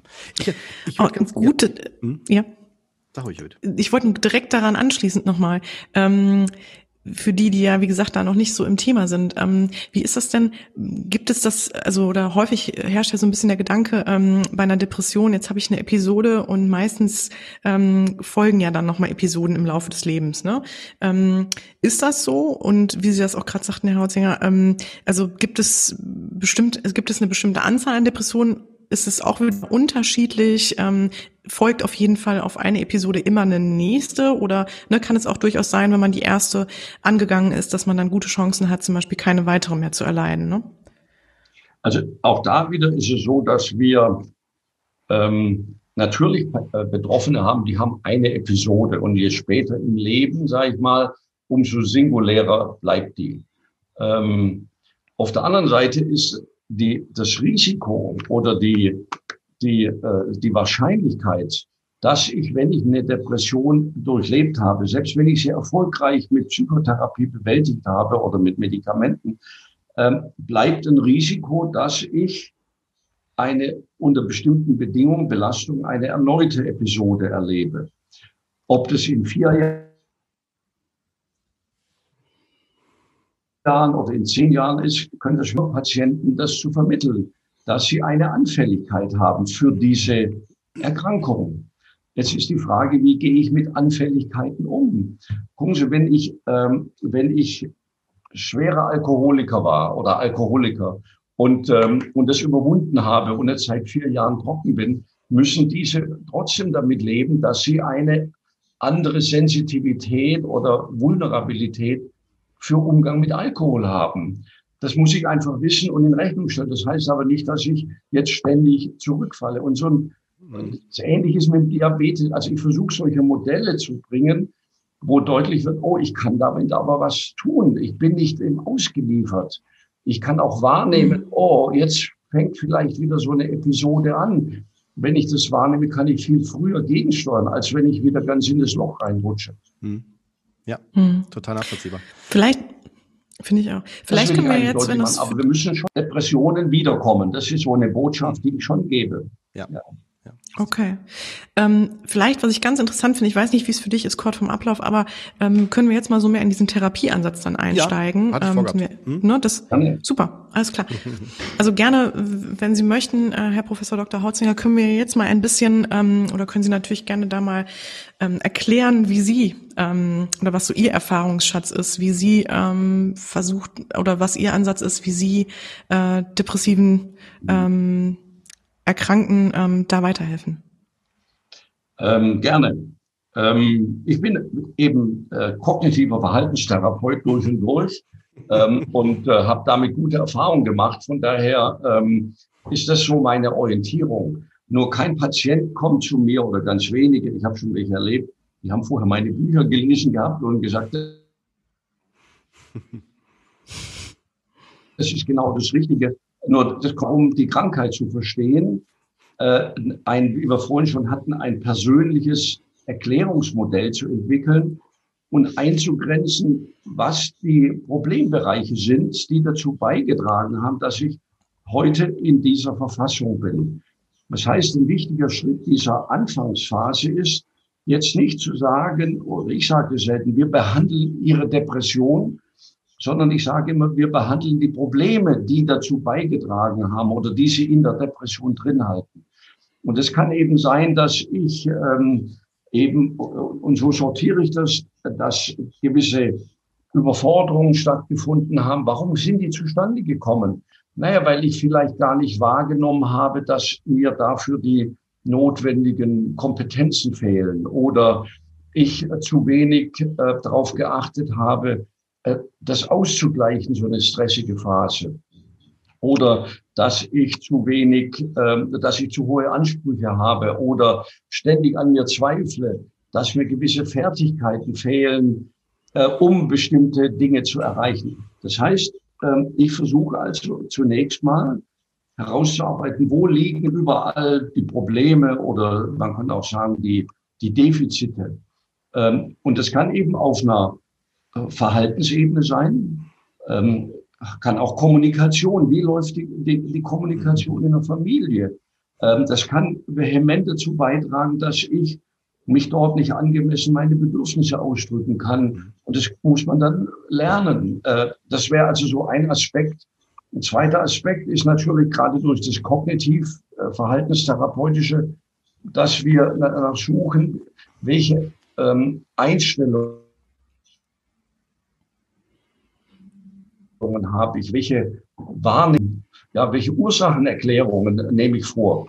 Das sind jetzt alles so psychologische Begriffe, die natürlich damit zu tun haben, dass ich, wenn ich da sitze, oh, mir gelingt auch gar nichts oder ich bin nicht gut genug, dann sind es schon äh, Haltungen, Einstellungen, die wir häufig biografisch lange zurückverfolgen können. Eine Hilfe dabei ist zum Beispiel, dass man auch äh, jetzt in der Anamnese fragt, was waren denn so zentrale Personen, die bei Ihnen in Ihrer Entwicklung eine Rolle spielten? Äh, wie sind die mit ihnen umgegangen? Haben die sie gelobt? Haben die sie kritisiert? Äh, und so weiter. Das heißt, ich versuche auch solche, ähm, ja, in manchen, manche äh, Kollegen nennen das Prägungen, kann man so nennen. Also wie sind solche Einstellungen entstanden und wirken die heute noch? Und sind die, sind die, sind das Einstellungen? Das ist immer so eine beliebte Frage. Oder ähm, ich erzähle. Ja, äh, ja? kurz mal die Frage wiederholen, die war durch die Verbindung nicht zu, zu verstehen. Ja, also äh, ich frage dann, sind diese Einstellungen, diesen Rat, würden Sie den auch mit Ihrer Tochter machen? Würden Sie der auch sagen, ey, äh, du musst an dir zweifeln, du kriegst ja nichts auf die Reihe, das ist der beste Weg, mit Misserfolgen umzugehen. Dann kommt immer so von natürlich. Sehr gut. Nicht sagen. Sie merken also diese Art, aber das sind dann schon therapeutische Schritte. Mhm. Das heißt, zunächst geht es darum, und, und ich finde, ein ganz wichtiger Aspekt, den wir auch mit Depressiven machen müssen, äh, ist eben darauf zu achten, wie verbringen die eigentlich den Tag. Das kann reichen, dass die die Vorhänge nicht aufmachen äh, den ganzen Tag äh, oder nur ähm, niemanden sehen, keine nicht ans Telefon gehen, dann äh, und richtig vorkommen, dann ist es natürlich eine extreme Variante, die mir für Gedanken zu reden, sage ich mal, oder Verhalten zu trainieren. Aber es gibt natürlich auch Patienten, da funktioniert es noch ganz gut. Die gehen zur Arbeit äh, oder haben äh, ihr einigermaßen normales Leben. Aber das Verständnis, dass ich auch im Laufe des Tages neben Pflichten auch was Angenehmes erleben darf oder über die Woche, ist, finde ich, ein ganz wichtiger Ansatz, der, ähm, den, der immer wieder gern belächelt wird, aber ganz wichtig ja. ist, so eine, so eine Alltagsstrukturierung vorzunehmen und darauf zu achten. Ja, ich habe ich hab das. Sehr gut, sehr gut. Ja, ich wollte da ganz ja. gerne was zu sagen.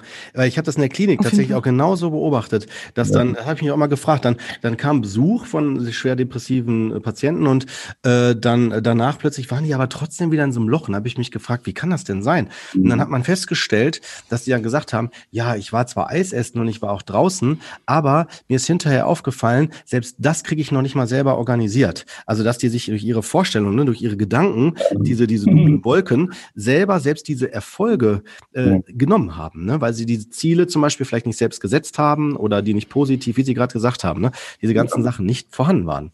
Mhm. Aber das ist ein ganz zentrales Thema. Wenn ich im Loch sitze, in der Depression drin, ja.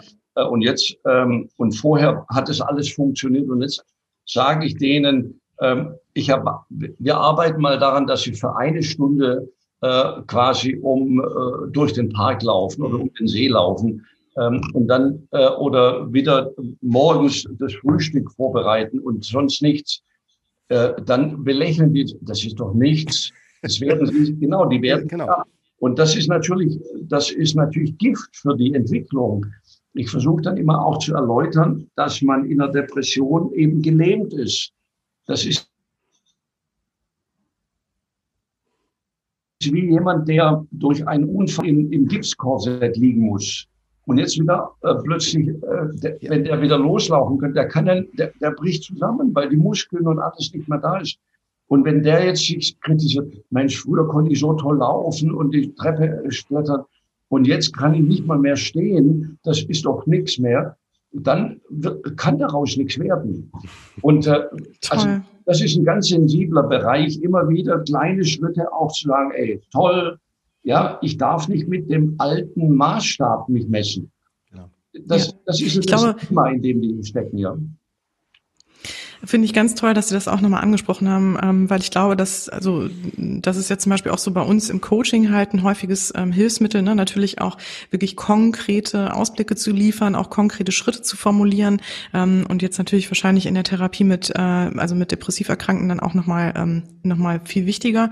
Ähm, und ich finde, das wird auch so häufig vergessen, jetzt selbst auch von Nicht-Betroffenen, ne? dass äh, das Leben wirklich nicht nur daraus besteht, zu funktionieren oder ähm, den Fokus immer nur darauf zu legen, was wir alles schaffen und was wir alles alles erreichen und ähm, ne, dann fühlt es sich ja auch häufig sehr, sehr schwer an, das Leben, sondern sich auch wirklich immer wieder diesen Ausblick zu schaffen äh, und auch mal Highlights zu schaffen ähm, und da natürlich eine, eine neue Denkweise ähm, zu erreichen ne? und den Blickwinkel da einfach nochmal zu erweitern. Ich glaube, ähm, das ist ja auch so ein bisschen die Funktion, die Sie dann als Therapeut einnehmen oder ähm, ich jetzt zum Beispiel als Coach, aber das, das finde ich halt, ähm, da finde ich, haben Sie auch mal einen ganz, ganz guten Punkt angesprochen. Und vor allem, wenn man depressiv ist, ist man ja sowieso schon so destruktiv, ne, dass man ja auch, selbst wenn. Sie das dann vorschlagen, genau, also da ja auch wieder ähm, das anzweifelt ne, und da auch wieder eher negativ eingestellt ist. Ne? Wir, wir als Psychotherapeut bei, mit so einer Patientengruppe, wir sind eine ganz wichtige Quelle von Anerkennung, von Verstärkung, wie ich immer sage. Ähm, und, das, und das dürfen wir uns äh, betonen und klar machen. Ein anderes großes Problem vieler Betroffener ist, dass es so langsam geht. Mhm. Äh, also dass Veränderungen natürlich oder Schritte schwer sind. Jetzt nicht nur, dass ich kleine Schritte mache, sondern äh, viele sagen, das haben Sie mir doch jetzt schon zehnmal erklärt und immer noch. Äh, verstehen Sie, dass ich auch damit eine Erklärung habe, den Betroffenen, dass es einfach ein, ein, ein gelähmtes System ist, in dem sie drin sind. Das sind so meine Bilder oder ein, ein eingerosteter Motor, den wir durch die unterschiedlichsten Strategien allmählich wieder ans Laufen bringen müssen.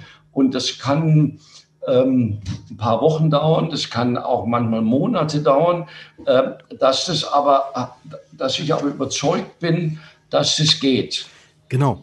Und auch vielleicht, dass es nicht nur so, ne, immer so direkt so gezielt so nach oben gehen kann, sondern auch mal, auch mal so, so zu, wie ja. sagen wir, so Wellenförmig genau. kommen, ne? Das ist, weil man, glaube ich, sonst zu schnell anfängt zu scheitern ja, oder zu, zu zweifeln. Ne? Ja, ja. Also das versuche ich auch zu sagen. Jetzt gucken wir doch mal die Kurve an. Da gab es jetzt einen Einbruch, aber insgesamt geht es nach oben. Es ist immer nur eingebrochen auf einem höheren Niveau. Wo ist das Problem? Genau, ähm, genau ja, wie ein Aktienchart. Mhm. ja, super. Ja, ich, ich, ich würde unbedingt. Ich, ich benutze da auch immer solche Bildchen äh, oder, oder Geschichten. Eine der Geschichten, die ich immer wieder erzähle, ist, ähm, gerade wenn es um so Veränderungen geht, mhm. ähm, dass, wenn man sich vorstellt, wir sind, wir leben äh, im Urwald, in einem Urwaldstamm mit 20, 30 Hütten, mhm. haben da immer warm und alles zu essen und so weiter. Und so eine äh, ideales Paradies hat natürlich auch ein, ein Plumpsklo, ein Loch, also ein irgendwo 100 Meter vom Ort weg. Und jeder äh, zu diesem Outhaus, ja. Äh, und was entsteht dann im Urwald? Es entsteht ein Trampelpfad. Den findet man, der ist, da wächst nichts mehr, weil alle ständig dorthin laufen. Auch, und selbst wenn es dunkel ist, findet man den, also ohne Licht und so. Und jetzt ist irgendwann dieses Loch voll. Was macht man dann? Naja, man errichtet in die andere Richtung ein neues Loch. Ja, und jetzt ja. ist, dorthin gibt es aber noch keinen Trampelpfad. Und dann sage ich immer, stellen Sie vor, Sie äh, liegen in Ihrer Hütte und werden mitten in der Nacht wach und müssten schon am Klo sein, weil Sie irgendwie eine falsche Wurzel gegessen haben oder irgend sowas. Sie springen auf, Sie springen auf und wo rennen Sie hin? Natürlich in die falsche Richtung äh, ja, und sie müssen dann erst sagen, halt langsam, äh, da war doch, das war woanders. Und das ist Therapie, sage ich immer. Wir rennen natürlich gewohnterweise in die Richtung und müssen immer früher merken, halt langsam. Also da gibt es keinen Hebel, den man umlegt, sondern es ist so ein, ein ständig immer wieder, um immer früher zu merken, nicht den alten Fehler in die andere Richtung. Mhm. Und erst allmählich entsteht darüber wieder ein neuer Trampelpfad. Man muss da nicht mal groß drüber nachdenken. Mhm. Äh, und das erkläre ich immer so auch mit solchen Beispielen. Das ist natürlich, äh, äh, ja, ich. Ganz tolles Bild, ja. Ständig, aber das macht so ein bisschen deutlich. Ja. Und ich sage immer, diese Trampelpfade, das ist genau das, was Ihnen Ihr Psychiater erzählt, wenn er von Synapsen redet. Mhm. Das sind Trampelpfade da oben. Das sind Total. Verbindungen zwischen Nervenzellen, die hoch gewohnt sind und automatisiert sind. Und jetzt wollen wir neue entwickeln und, die, und das kann man nachweisen, dass durch Lernen neue Nervenverbindungen entstehen, neue Synapsen. Ja. Und die den haben wir halt noch nicht so ausgefeilt. Auch ich gerne, um auch mit dieser, dass es dauert, dass es anstrengend ist, dass man äh, sich dafür auch für kleine Schritte anerkennen muss. Das ist so der wichtige Aspekt. Ja. Ich, Herr Hotzinger, Dr. Hotzinger, ich würde ganz gerne noch wissen, wie, wie unterscheidet sich denn die Therapie so äh, Ihrer Meinung nach so dann äh, in Bezug auf Depressionen im Alter? Wenn Sie sagen, muss man da noch was anderes hinzunehmen oder ist der Fokus ein bisschen anders dann, äh, wenn man das fokussiert? Also grundsätzlich ähm, ist Alter für mich keine relevante psychologische Größe. Ähm, und ja. die, die, die, das Herangehen prinzipiell an Depressionen bei Jugendlichen, bei alten Leuten ist zunächst mal prinzipiell ähnlich. Ja. Natürlich sind die Inhalte anders. Ich meine, äh, die Dinge, die ein, ein, ein 17-Jähriger ja.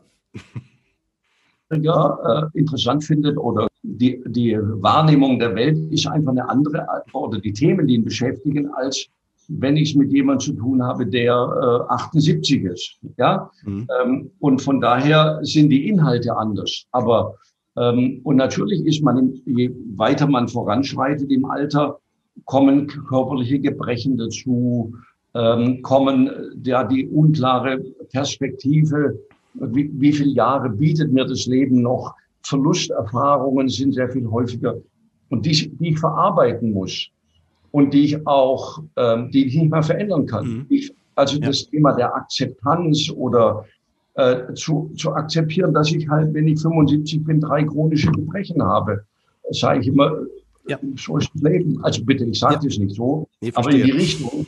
Ähm, und das sind so Besonderheiten, die braucht man eigentlich mit Jugendlichen oder jüngeren Erwachsenen nicht. Das sind einfach, mhm. da geht es um Karriere, um Kinder, um, um äh, was auch immer, Beziehungen die, ähm, aber die Fehler, die, äh, die gedanklichen Fehler, sage ich mal, ähm, machen, äh, also dass sie äh, übergeneralisieren, schwarz-weiß denken, verzerrte Wahrnehmung haben, gegen sich gerichtete Schlussfolgerung betreiben. Das machen ältere Depressive genauso wie jüngere. Das meine ich, da, da ist ein großer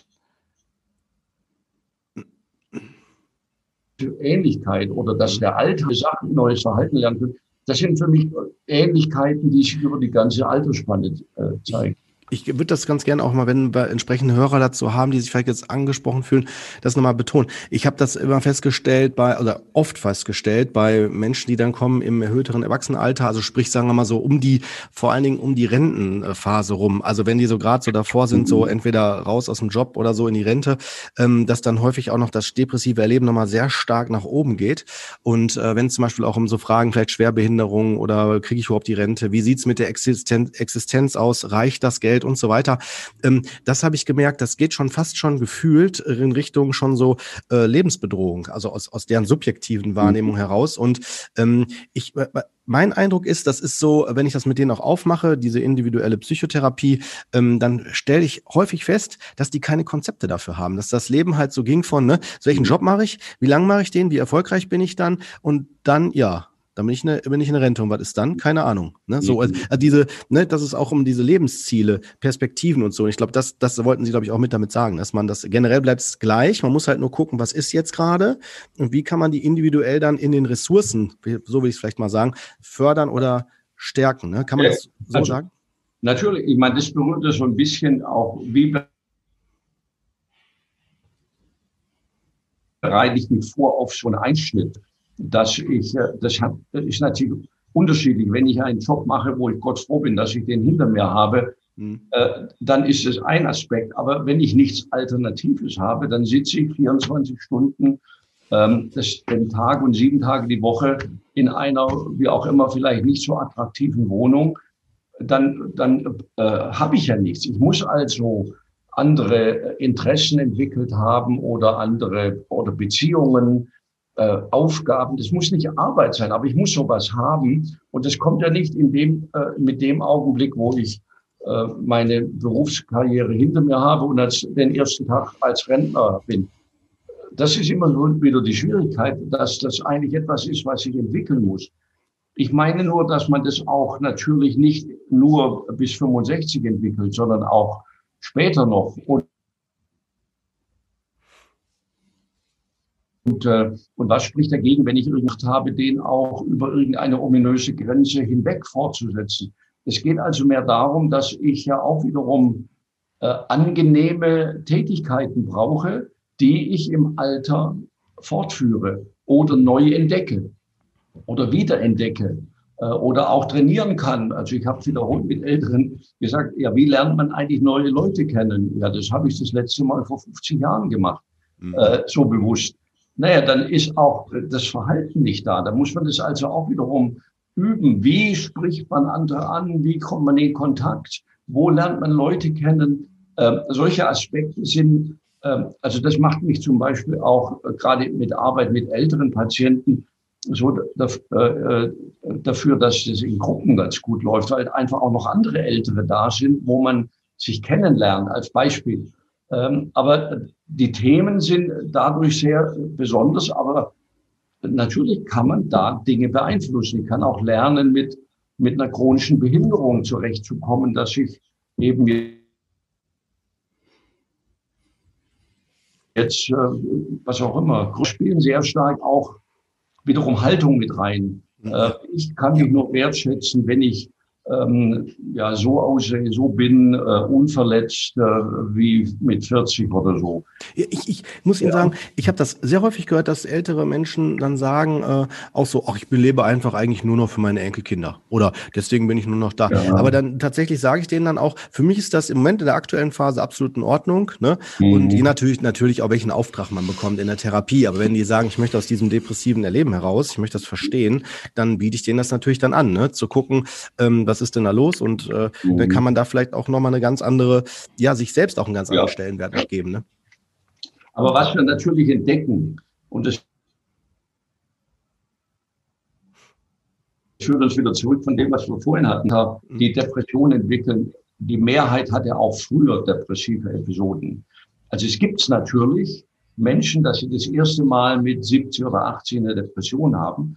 Aber äh, zumindest in, dem, in den Untersuchungen, die wir gemacht haben oder den Begegnungen, die ich habe, entdeckt man doch in einer Mehrzahl der Fälle, oder oh, gab es schon mal solche Einbrüche. viele waren nicht in Behandlung und nie, genau. wenn man so will, erkannt. Aber wir versuchen ja dann so ein bisschen auch die Lebensgeschichte und dann entdeckt man das. Äh, und das hat man dann selbstständig überwunden. Also was ich sagen will, ist, viel, da kommt wieder rein, dass wir doch so eine gewisse Verletzlichkeit auch mit uns herumtragen, die jetzt plötzlich im Alter unter an Krankheiten, Verlusten, Lebensveränderungen jetzt plötzlich äh, wieder aufbrechen, nachdem es vielleicht 30 Jahre keine, kein Thema war. Das wollte ich, äh, das würde ich schon nochmal sehen, ähm, wenn es auch natürlich das erste Mal sehr wohl auch mit 80 sein kann. Da, da, passt übrigens ganz gut, dass wir die Studie vielleicht mit hinzunehmen. Ne? Sie hatten, Sie, ich habe gesehen auf Ihrer Seite, Sie machen so eine WhatsApp-Studie, also ein Frühwarnsystem für Kinder und Jugendliche mit Depression, habe ich gelesen, ne? dass also Depression erkennen, bevor sie da ist. Kann man das da damit auch so nochmal so äh, vielleicht markieren, dass das ein, ein Versuch ist, dem gerecht zu werden, was Sie gerade sagen, so da anzudocken? Ist das richtig? Sie meinen jetzt äh, an der Geschichte oder, oder was? Das habe ich jetzt Also, also an dem, dass man, dass Dinge, also die, zum Beispiel Depressionen gar nicht richtig erkannt werden oder zu spät oder dass man die gar nicht ernst nimmt. Ne? Dass zum Beispiel über so eine oh, Studie, jetzt? Ah, okay. so, so meine ich. Wissen Sie, ja. dass man dem versucht, so ein bisschen gerecht zu werden, ne? so ein bisschen ja. guckt, diese, diese Schwelle ein bisschen besser begreift, ne? Oder, oder. Äh, da sind wir natürlich bei einem anderen Thema, wie so, Störungen okay. sind. Ja. ja, also eine Sache, aber äh, generell äh, ist es natürlich richtig. Ähm, ich bin ja schon, weiß Gott, Jahrzehnte jetzt aktiv in der Stiftung Deutsche Depressionshilfe. Äh, und wir haben ja da früher auch Studien gemacht, wie wichtig es ist, äh, die unterschiedlichen Berufsgruppen, insbesondere auch die Hausärzte, aber auch äh, Seelsorger, Polizei überhaupt zu sensibilisieren äh, für psychische Störungen und insbesondere für Depressionen, das zu erkennen äh, und dann auch äh, jetzt nicht gleich zu sagen, oh, jetzt müssen Sie Medikamente nehmen oder zur Psychotherapie, sondern dann ein Stück weit einfach auch im Gespräch zu bleiben als eine Option oder als eine Gefahr und wie das einen äh, vielleicht reingerissen hat. Ähm, aber das Erkennen ist eine ganz wichtige Sache.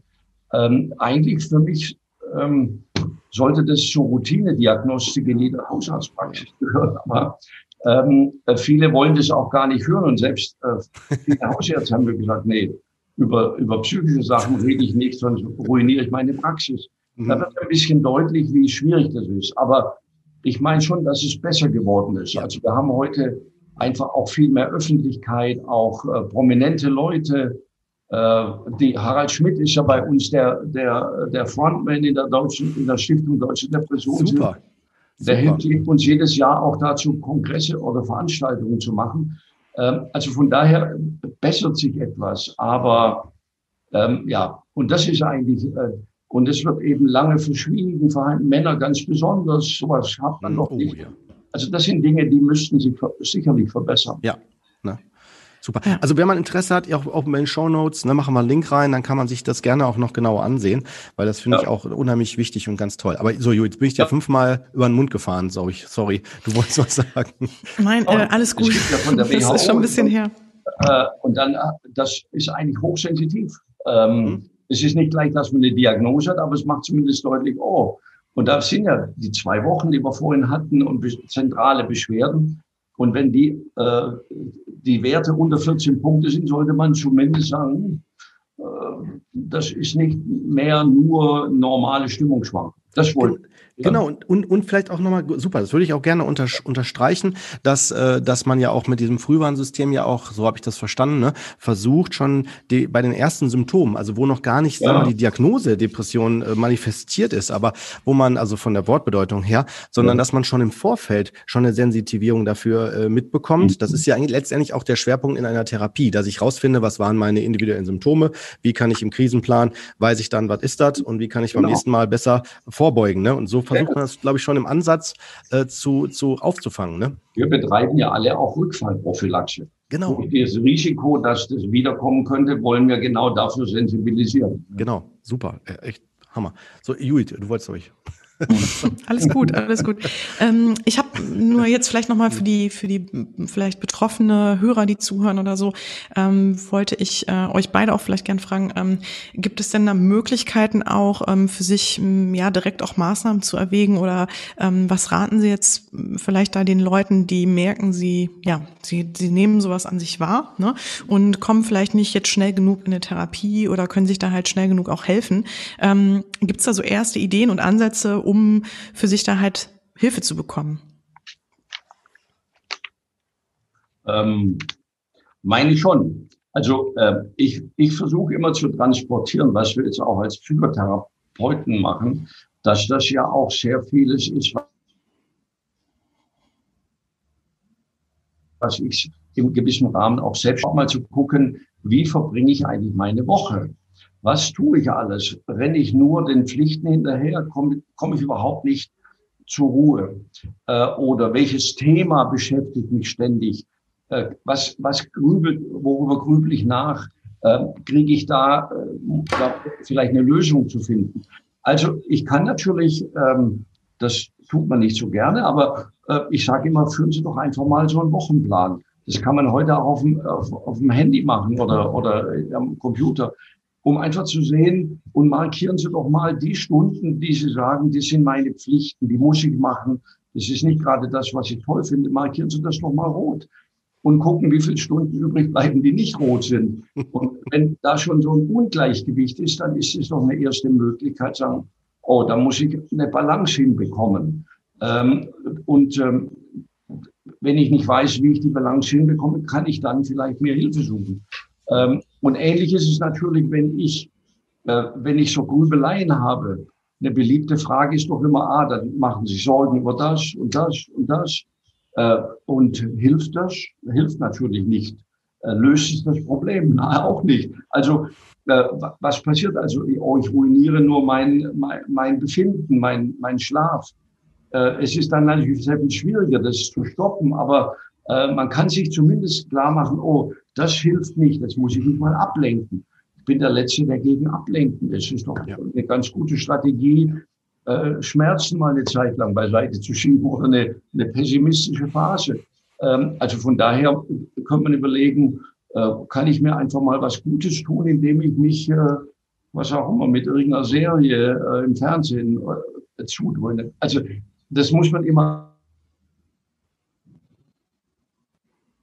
Aber ich glaube schon, dass man solche Aspekte und eine wichtige Sache ist, ich muss mit meinen Angehörigen drüber reden. Ja.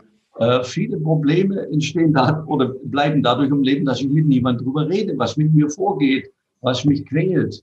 Ähm, ich, natürlich, wenn die, die, das Verhältnis schon fies oder mies ist, ist es nicht gerade förderlich, aber man hat vielleicht einen Vertrauten, eine Bekannte, äh, und dann gilt es ja, diesen Charme zu überwinden, dass man im Augenblick nicht ein noch ausweist, dass man in so einem Loch hängt, dass man überall nur schwarz sieht. Äh, aber es ist immer wieder beeindruckend zu sehen, dass auch Psychotherapie ist ja, wir reden mit den Leuten. Und häufig entdecken die, nachdem sie eine Stunde mit mir geredet haben, ich habe gar nicht viel gemacht. Plötzlich haben die eine ganz andere Perspektive. Das heißt, die eigenen Kräfte, Ressourcen kommen wieder zum Vorschein das ist ja ein ganz wichtiges Element von auch von professioneller Psychotherapie. Ja. Ich würde noch ganz gern eins ja. dazu ansetzen, weil gerade mit Kommunikation, ich habe das auch häufig erlebt in, in, in der Depressionsbegleitung auch und Behandlung, ähm, dass dann zum Beispiel Betroffene sich auf Antidepressiva einstellen lassen und dann halt äh, unzureichend aufgeklärt werden über die Nebenwirkungen und wenn dann zum Beispiel mhm. Gewichtszunahme oder irgendwie Libidoverlust oder Potenzprobleme oder was auch immer als Nebenwirkung ja. sich einschleichen, dass dann plötzlich zack, gefühlt 30 neue Themen im Raum stehen, wo man dann denkt, oh Gott, ne, was ist denn jetzt los? Dann bin ich da schon wieder ein Versager Versager und da da. Und dann hat es ja, sagen wir noch, verstärkende Effekte, die ja zusätzlich zum Depressiven, also dieses Versagen, hinzukommen. Ne? Deswegen glaube ich, also mir ist zumindest wichtig, nochmal hier zu sensibilisieren, ne, dass Kommunikation, was Sie gerade sagen, so wichtig ist. Zum einen einmal in, an, bei Vertrauenspersonen, ne? also sich immer ja. an die Vertrauensperson zu wenden und bei medizinischen oder bei Symptomfragen immer an den Fachmann zu halten und das aufzumachen, ne? weil mhm. das häufig auch mit, mit Wirkungen und Nebenwirkungen zu tun hat. Oder, oder wie würden Sie das einschätzen? Ja, ja, ganz Also ganz wichtig. Also ich halte mit anderen Leuten reden, das offenlegen, darüber sprechen. Ähm, Äh, und wenn man da nicht weiterkommt, dann kann man ja mal mit einem Professionellen. Also, ähm, aber wir hatten ja darüber geredet, dass was kann man auch selber machen, bevor man vielleicht in so eine äh, ja. professionelle Schiene kommt. Richtig. Äh, was ich nicht raten würde, ist äh, selbstständig Antidepressiva sich zu verordnen oder oder zu viel mit Drogen oder, oder anderen ähm, Medi äh, Alkohol oder so zu experimentieren. Ja, das sind keine besonders wirksamen ähm, Dinge, die ich selbstständig machen wollte. Ja, na gut, ja. dass Sie es nochmal sagen. Oh. Hm. Ja. Ich hätte ja. noch ähm, eine oder eine beliebte Hörerfrage, die uns immer wieder erreicht ist, natürlich auch im Zuge ähm, der aktuellen, ja, ich sag mal, des aktuellen Weltgeschehens. Ähm, vielleicht können wir das nur ganz kurz noch anreißen. Ähm, natürlich im aktuellen Lockdown oder in der Zeit jetzt, ähm, in der man sehr, sehr wenige Angehörige sehen darf oder hm, ja, für Leute, die vor allem natürlich ohne Familie und ohne Partner sind, ähm, haben Sie da, Herr Hautzinger, auch das Gefühl gerade, ähm, ja, oder anders gesagt, ähm, was, was, was glauben Sie, was ist ganz wichtig jetzt in dieser Zeit, gerade für Leute, die da halt vielleicht eine, eine Neigung zu haben oder vielleicht auch mit solchen Themen kämpfen, ähm, was würden Sie denen raten? Ähm, also das eine Beobachtung bei mir ist, wenn ich mal das letzte Jahr betrachte, ähm, wir, wir betreiben hier so eine Tagesklinik für, wo überwiegend auch Depressive sind. Das Thema äh, dieses Lockdowns oder Virus ist dort bislang nie aufgetaucht, interessanterweise. Hm. Ah, Aber interessant. Vielleicht, vielleicht auch deshalb, weil die natürlich auch jeden Tag bei uns äh, mit anderen Patienten und in der Klinik zusammen sind, weil damit ja vielleicht schon ein wichtiger Aspekt äh, stattfindet, nämlich dass ich andere Menschen treffe, wenn auch auf Distanz. Stimmt. Aber äh, das ist sicherlich ein im Mittelpunkt steht. Aber wenn man jetzt das mal völlig unabhängig betrachtet, ist es natürlich so, dass wir es mit einer Bedrohung zu tun haben, also mit einem Virus, äh, den man nicht so sieht, der nicht irgendwo äh, wie ein anderes Auto daherkommt, dem ich ausweichen kann, sondern es ist ein nicht sichtbares Phänomen, über das ich möglicherweise äh, keine Kontrolle habe. Also ähm, ich, kann, ich kann zwar einige Dinge äh, ergreifen, aber es ist etwas, was mich, ähm, ja, ich sag mal, meine Kontrolle, die ich gerne im Leben habe, das wollen ja viele haben, unterminiert. Jetzt haben wir also damit schon zwei Sachen. Eine bedrohliche, sprich aggressive Situation, über die ich keine Kontrolle habe. Das ist etwas, was psychologisch betrachtet eigentlich äh, das ist, was wir äh, unter erlernter Hilflosigkeit, ja. also die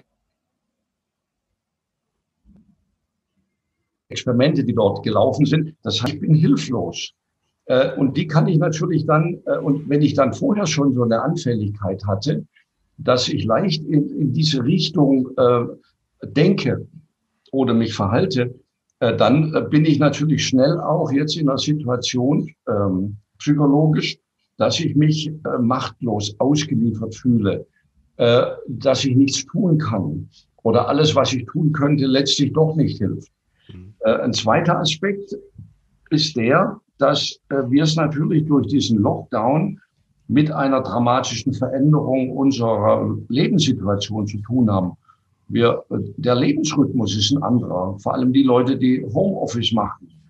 Äh, ich als ehemaliger Prof, ich bin das gewohnt. Ich bin, habe viele Tage alleine zu Hause verbracht und gearbeitet. Verstehen Sie, ähm, wenn man so will, ist das eine neue Situation, weil ich nicht mehr äh, zu einer bestimmten Zeit den Bus oder äh, was auch immer das Fahrrad besteige, um zur Arbeit zu fahren, dort Kollegen zu treffen, gemeinsam in die Kantine zu gehen und so weiter. Das heißt, der Rhythmus, der Alltagsrhythmus verändert sich. Ich muss selber steuern und bin es gar nicht gewohnt. Wie organisiere ich meinen Alltag zum Beispiel? Oder eben auch, ich, ich habe viele Kontakte nicht mehr, die mir so typisch waren.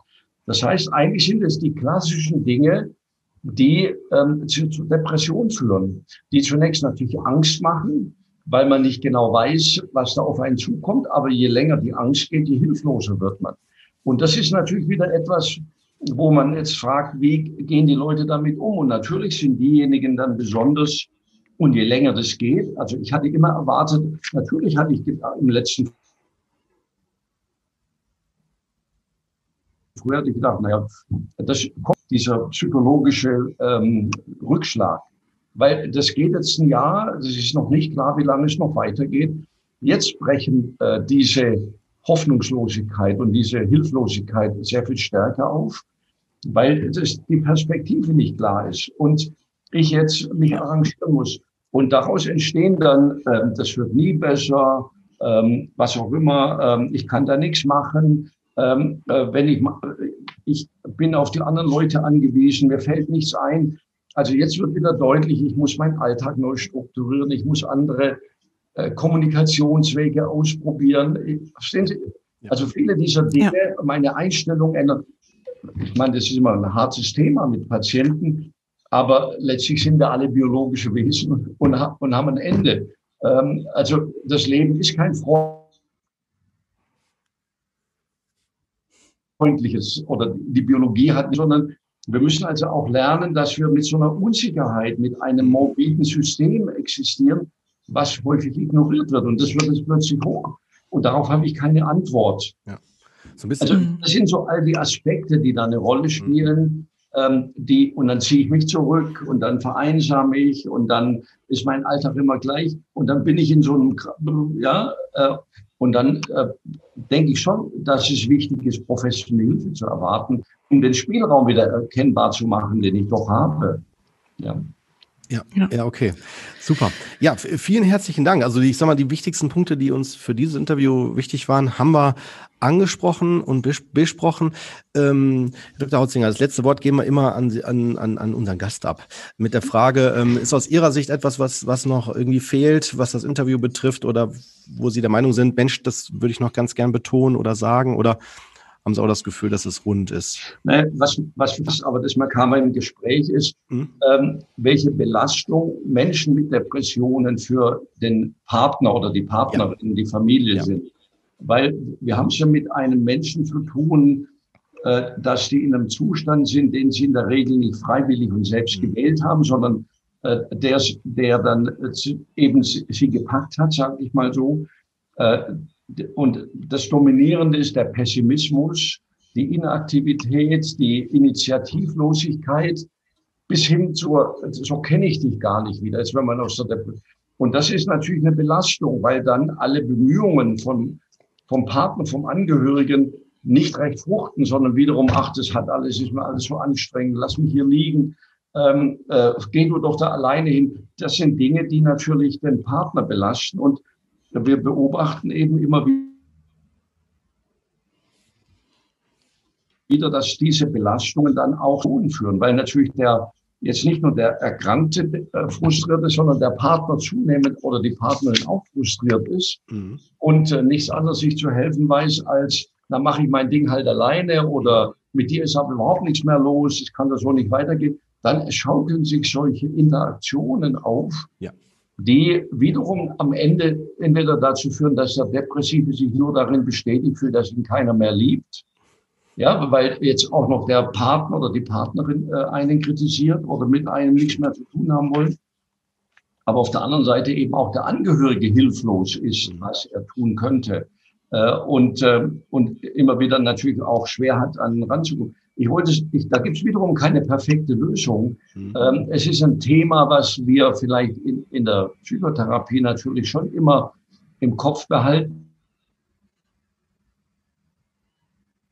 Weil wenn die Interaktion zur Verschlimmerung der Depression, das heißt, wir beziehen dann den Partner mit in die Therapie oder die Familie mit ein, um ein richtiges Verständnis zu entwickeln von der Krankheit.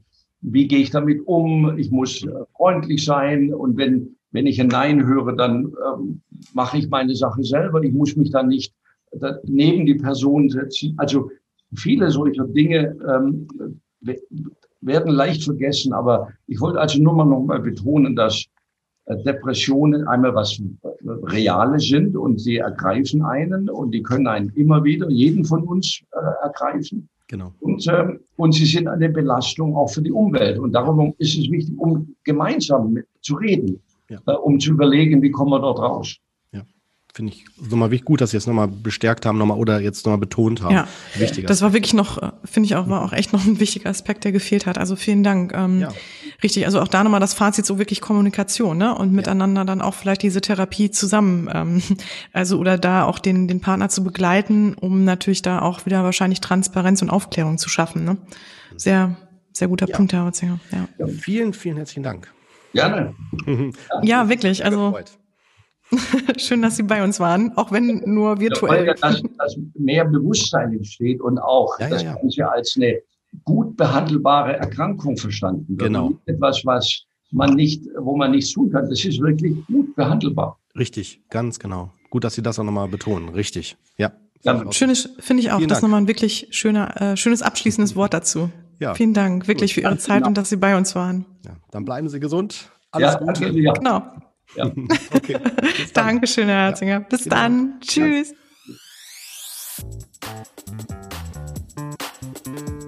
Das war Psychotroph Coach, der Podcast, der Sinn macht. Wir möchten euch damit unterhalten, inspirieren, informieren und bewegen. Solltet ihr etwas auf dem Herzen haben, ein Thema oder Fachgebiet beisteuern oder einfach euer konstruktives Feedback zum Podcast loswerden wollen, immer her damit. Ihr findet uns bei Facebook, Instagram, Twitter und Co. oder unter www.psychotriffcoach.de. Dort bekommt ihr natürlich auch immer alle aktuellen bzw. weiterführenden Informationen zu unseren Folgen und Gästen. Wir danken euch von ganzem Herzen für euer Ohr und freuen uns, wenn ihr unseren Podcast bei iTunes mit ein paar lieben Sternchen bewertet, über die sozialen Netzwerke teilt oder einfach mit Freunden und Bekannten darüber sprecht. Tausend Dank, passt auf euch auf und vor allem bleibt gesund. Bis zum nächsten Mal, ihr Lieben. Wir freuen uns drauf.